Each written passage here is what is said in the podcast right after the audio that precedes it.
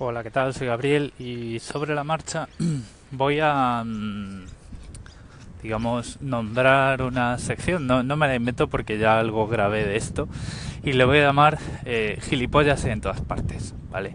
Y sobre todo para levantar el ánimo y limpiar un poquito esa percepción que desde dentro tenemos de España de que allí todo funciona mal y que somos unos cutres y tal. Y luego cuando sales de tu país ves con sorpresa que fueras igual o peor, ¿vale? Y en cualquier parte. Eh, no tenemos que irnos a países eh, de los mal llamados en desarrollo, sino que pues, podemos estar tranquilamente hablando de Bruselas o de Sydney o de donde sea. Gilipollas, amigos, hay en todas partes. Y lo digo porque... Puedo buscar un montón de eufemismos, pero quedaría el concepto quedaría empañado. Y yo creo que con este título, aunque a lo mejor es un poco provocador, eh, queda bastante claro por dónde quiero llevar estos episodios especiales. Y hoy voy a hablar de algo que eh, en alguna ocasión mencioné así de pasada en Australiando, y es que aquí la gente eh, no sabe andar por la calle. O sea, te, te choca, te empuja y es una, es una auténtica maleducada. O sea, llegas aquí y puedes decir, bueno, a lo mejor es que yo eh, voy por la derecha cuando debí ir por la izquierda, tal, buscas un poquito de excusas desde la humildad, dices tú, bueno, algo debo estar haciendo mal, pero luego ves que no, que es que la gente es una maleducada y en muchas ocasiones eh, podríamos decir cosas mucho peores, ¿vale? Además de los episodios de que te empujen por la calle, de los que ya os he hablado, por ejemplo, ahora viene un tío de frente y yo voy pegado a una pared y no se aparta golpe de hombro, ¿no? O sea, esto es eh, totalmente innecesario y totalmente real, como la vida misma. O sea, la puta calle vacía y te vienen y te empujan. No sé qué, o sea, esto seguro que si van a un psicólogo o algún tipo de terapia les pueden recomendar algo para para no sé, no sé, para dejar de hacer el ridículo por la calle, eh, recuperar esa educación que parece que nunca han tenido o yo qué sé no sé, ¿sabes? A lo mejor es algún problema interno o lo que sea. Eh, el último episodio. Hoy en el ascensor de la oficina, chavales, o sea, y chavalas, es que voy a bajar y, o sea, es uno de estos ascensores que son, pues, para un edificio de oficinas, pues hay seis ascensores. Entonces tú, un teclado numérico, introduces la planta a la que quieres ir y el ascensor que esté bajando o que vaya a bajar tiene que hacer una parada en tu planta. Bueno, pues ha sido pulsar la planta cero, a los dos segundos se para el ascensor de dos ascensores más allá y veo movimiento dentro del ascensor y que la puerta se empieza a cerrar. O sea, sin darme tiempo a recorrer dos metros. Y entro y está un pollo dentro. O sea, este ya se ha ganado el calificativo de gilipollas y maleducado porque es lo que es, dándole al botón de cerrar puertas. Y yo me quedé mirándole así, pero fijamente a los ojos, pensando pensando muy fuerte, yo creo que me oyó pensar, diciendo, pero tú capullo, ¿no ves que si el ascensor para aquí es porque alguien necesita bajar? Y el tío, pues ni corto ni perezoso, eh, presumiendo de su mala educación, se encoge de hombros y me mira así como con media sonrisa, ¿no? Como diciendo, tengo prisa, te jodes o algo así, no sé qué estaría pensando, pero... O sea, es de esto que ya bueno, sales de trabajar y a lo mejor has tenido un día complicado o lo que sea y te alegran la tarde, ¿no? Pero bueno, eh, es lo que hay. O sea que cuando penséis que las cotas de mala educación de vuestros vecinos, oficina, etcétera, etcétera, no pueden llegar más abajo, pensad que sí, que eso pasa en todas partes y no es ningún problema cultural, es un problema de... O sea, es un problema que es global. Eh, es, o sea, es que es global y no hay ninguna excusa. Es que, tío, si tienes prisa sales antes y si tienes mucho trabajo y para ti salir a las 5 y media de la tarde, 6 menos 20 de la tarde, fijaos lo que estoy diciendo, vale, es salir muy tarde, pues o haces mejor tu trabajo o entras a trabajar antes. Pero a mí no me cierres las puertas del ascensor en la cara, porque, o sea, te estás, o sea, estás quedando como, como el, el puto mal educado que eres. Y o sea, esto es esto es así. O sea, lo podría a lo mejor, vale, que a lo mejor no es vocabulario para niños, pero las ideas, o sea, los sentimientos, pocas, poca, pocos sinónimos aceptan. Saludo. Hola Gabriel, aquí. Bueno, yo no soy el típico padre que envidia, que envidia a los que no lo son, simplemente porque lo mío es por convicción absoluta el haber sido padre, el haber formado una familia y seguramente si no hubiese sido con esa persona no la habría formado por un tema de, coherencia personal. Eh, dicho esto, bueno, esto va por etapas. Tienes que apartar muchas cosas en una primera etapa como en la que yo estoy, pero luego llegarán y desempolvaré la Wii que está metida en un cajón y buscaré juegos adecuados para Oliver en primera instancia, luego para Alma y, lo integraremos en familia. Otra cosa que me apasiona, por cierto, es el tema de la gamificación de las cosas, eh, como por ejemplo para convencer a la gente de que no meta el coche en Madrid cuando hay alta contaminación. Estuve el otro día en una charla y me parece un tema francamente apasionante. Un abrazo grande, Gabriel. Chao. Hola Gabriel, soy Sansa de Ya Te Digo.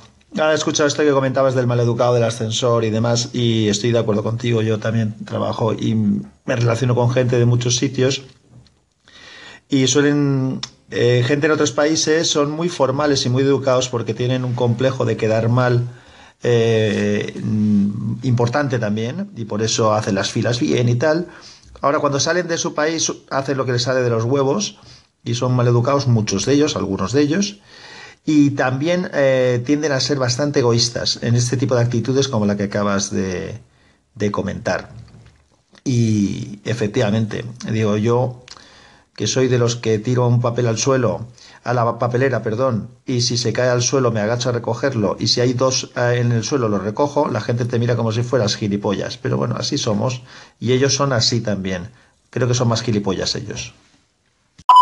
Hola Nacho, hola Sansa. Eh, bueno, gracias por vuestras llamadas.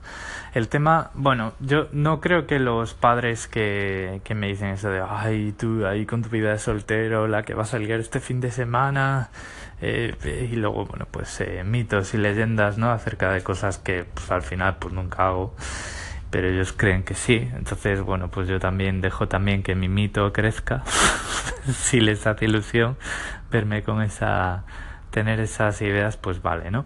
Eh, no creo que sea que se arrepientan de tener familia, sino que, bueno, pues a lo mejor entre tanto cambio de pañal, tanta vorágine con tanto niño a la vez, porque, mm, bueno, pues no sé, parece que no dejan en ningún caso más de dos años entre niño y niño, eh, mucho trabajo de oficina, mucho médico para aquí, médico para allá, pues a veces me dicen, jo, tío, pues eh, a veces echo de menos esa soltería, ¿no? Y más que nada eso me refería a que, bueno, pues igual que ellos a lo mejor echan de menos eh, esa soltería, pues a lo mejor le dicen sin ningún tipo de tapujo eh, alguien que está soltero, que tiene ya cierta edad, y, ay, pues esto, hay tu folclore, hay tu salida, ahí, ah, la que va a salir y no sé qué, y esa persona pues está, pues, o eh, te, te, ha dicho que es soltero pero en realidad es viudo o tiene pues algún tipo de problema. Pues yo qué sé mil cosas no entonces siempre pues yo trato de no no imaginarme cosas cuando veo a alguien pues que tiene una una situación que culturalmente no encaja con un país como es la mía. O sea ya os conté en australiano que eh, incluso gente vale no eran australianos vale pero eran de la India y los australianos a lo mejor no son tan extrovertidos pero piensan lo mismo, pues una chica de la India cuando le dije que con 36 años estaba soltero me dijo, ay lo siento. Y yo, bueno, pues tampoco es eso, ¿no? Porque en España es bastante normal tener entre 35 y 40 años y estar soltero. Pero bueno, vale, tal, ¿no?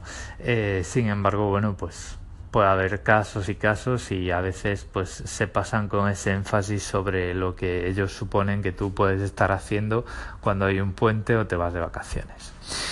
Y Sansa, pues eh, no sé, yo creo que mm, no me he explicado bien, pero me refiero a que precisamente la, esa, esa hostilidad en los ascensores, en, en la gente que te empuja por la calle, la veo en australianos, es decir, en gente que es de aquí, ¿no? Entonces, no es que la gente que haya salido de otros países y estén pues aquí como yo en Australia se comporten de esa forma, sino que, o sea, tú los ves y dices, bueno, pues igual no es australiano, pero es holandés, ¿no? Pero vamos, que no es no es gente que tú lo primero que pienses al verla es, ah, pues este es de fuera, entonces le importa, eh, le importa tres, tres narices, ¿no? Lo, lo que puedan estar haciendo en, de camino al trabajo o en el ascensor de la oficina, ¿no? O sea, yo he encontrado de todo. Sí que es cierto que eh, en Asia, pues ahí sí que pues a lo mejor tiene una manera de eh, andar por la calle, pues que como yo solemos ir por la derecha, entonces a lo mejor te chocas con alguno, pero lo que más me ha llamado la atención es la gente del lugar. Luego, muchas veces también me han dicho, eh, gente que vive por aquí me, me dicen, no, pero es que mira, eso pasa en el distrito de negocios porque la gente va a trabajar, va con prisa y tal, y no sé qué. Y siempre les digo lo mismo, macho, pues eh, yo cuando estaba, he estado en otros sitios, en otras ciudades, y he estado pues trabajando en polígonos industriales y en centros financieros y tío esto solo me ha pasado aquí es una cosa un poco un poco peculiar. Pero bueno, en, lo que es el civismo, recoger papeles del suelo, etcétera, etcétera, pues comparto todo lo que dices. De hecho, yo siempre estoy, pues eso, me tomo un café en el típico vaso de cartón con tapa de plástico y tiro el vaso de cartón a un contenedor, la tapa a otro y la gente siempre me dice, tío, ese esfuerzo y tal, ¿no? Y yo digo, sí, ¿no? Y luego, bueno, pues ves la, a la señora de la limpieza o al señor de la limpieza que sacan las bolsas de los dos contenedores y los mezclan, ¿no? Entonces, ¿tú qué haces? Pues mucha gente eh, dejará de intentar separar esos residuos y luego otros como yo escribimos al departamento de facilities, que le llaman aquí, y protestamos por eso. Entonces, bueno, pues siempre hay actitudes y actitudes. Un saludo. Hola Gabriel, soy Sansa de Ya Te Digo. No, te habías explicado bien, ¿eh? Te habías explicado perfectamente, te he entendido bien. El que no se ha explicado también era yo. Yo me refería a que la gente extranjera, no solamente los australianos, también alemanes, ingleses y de otros sitios, eh, son muy cívicos en su país y porque tienen una presión social que les hace serlo y hacen una cola perfecta eh, y, otra serie de temas que a lo mejor parece que nosotros somos más desorganizados. Bueno, no lo parece, lo somos. Pero ellos lo hacen por una presión social. Luego resulta que son muy egoístas en actitudes como la que comentas tú del tú a tú, ¿no? Les importa una mierda lo que pienses tú porque solamente eres un tío al que no conocen. En cambio, en público, pues sí que tienen otra manera de, de actuar. Y si van al extranjero y están en otro país y como ya no tienen presión social, ya son incívicos totalmente. Y ahora te cuento otra cosa respecto a lo que hablabais tú y Nacho del tema de, de la soltería y los mitos y leyendas. Hay otro mito y leyenda que vivo yo continuamente y es que la gente que viajamos mucho por trabajo, algunos piensan que nos lo pasamos pipa, es decir, que, que estás de turismo. Y entonces, claro, cuando te preguntan, ¿dónde has estado esta semana? ¿Dónde has estado tal? ¿Dónde has estado? O les cuentas tú, ellos enseguida se creen que, que habrás visto tal o habrás ido a no sé qué sitio. No, no, no he ido a ningún lado. He ido a ver un señor y a ver otro, y a dar una charla en un sitio y a revisar un tema técnico en otro. Y, también pues con el tema de, comer fuera y de ir a restaurantes y de tal, eso es, un lujo. Y la realidad es que muchas veces vas a comer a sitios, a lo mejor comes en un sitio bueno, pero vas a comer con gente que no has elegido tú que quieres ir a comer. Te toca ir a comer con ellos. Lo bueno es que todos los que nos dedicamos a esto, tanto la gente que te, con la que estás como tú, normalmente al estar acostumbrados intentas que las cosas sean agradables, porque ya que tienes que tratar con mucha gente, pues por lo menos lo intentas hacer de una manera agradable. Y bueno, son mitos. Eh, un amigo mío, un compañero que él era comercial, puro, él, era vendedor, les decía a los de administración cuando le hablaban de, ah, te vas a estos restaurantes y a otros a comer, y dice, sí, sí, no sabes cuántos platos de gambas tengo que comerme para llevar un plato de lentejas a casa. Venga, un abrazo. Hola Sansa, sí, o sea, a mí eh, también me ha pasado eso. No he viajado tanto como me gustaría, o sea, yo estuve 10 años en España trabajando en Accenture y mientras todo el mundo eh, sin levantar la mano pues eh, se pasaba pues siendo de o sea viviendo en Madrid se pasaba dos años en Alicante dos años en Chile tres años en Argentina no sé qué. Yo siempre decía oye que yo quiero viajar y tal y, y entonces lo que hacía era eh, trabajar en una oficina a 20 minutos de casa y además de sol a sol, ¿no? O sea, y eso me pasó durante un montón de tiempo. Pero las pocas veces que viajé, pues eh, fue lo que tú dices. O sea, pa' aquí, para allá, trabajo, trabajo y poco más. De hecho, siempre cuento una anécdota y es que yo estuve dos días en Ámsterdam y solo conozco de Ámsterdam la oficina de IBM y el hotel que está enfrente, porque incluso el camino al aeropuerto en coche lo hacíamos de noche y es que no vi ni un solo edificio de esa ciudad. O sea, me podían haber engañado y eso podía ser cualquier otra ciudad, Pozuelo, y yo me lo hubiera creído. Y bueno, y ya cuando eh, viajé a, estuve seis semanas en Caracas, estuve seis semanas en un hotel de Caracas, porque mm, una de las condiciones del, del contrato para garantizar mi seguridad es que, eh, que no viajas, que, no anduviese solo por ahí.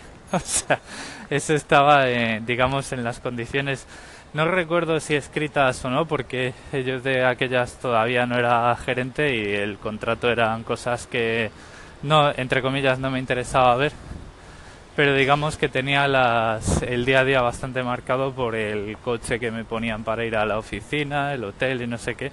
Y vamos, me pasé eh, seis semanas en arresto domiciliario. Y la gente siempre dice, ah, habrás hecho esto, habrás hecho aquello. No, es eh, tal cual lo que, lo que comentas tú. Un abrazo. Hola Gabriel, aquí Antonio Cambronero. Con una hija de 26 años y prejubilado hace 5 años me gustaría poder argumentar algo que pudiera serviros eh, acerca de todos estos temas que estáis comentando, de niños, conciliación, educación, etcétera. Pero no tengo ninguna teoría. Eh, todas se me acabaron cuando tuve esa hija.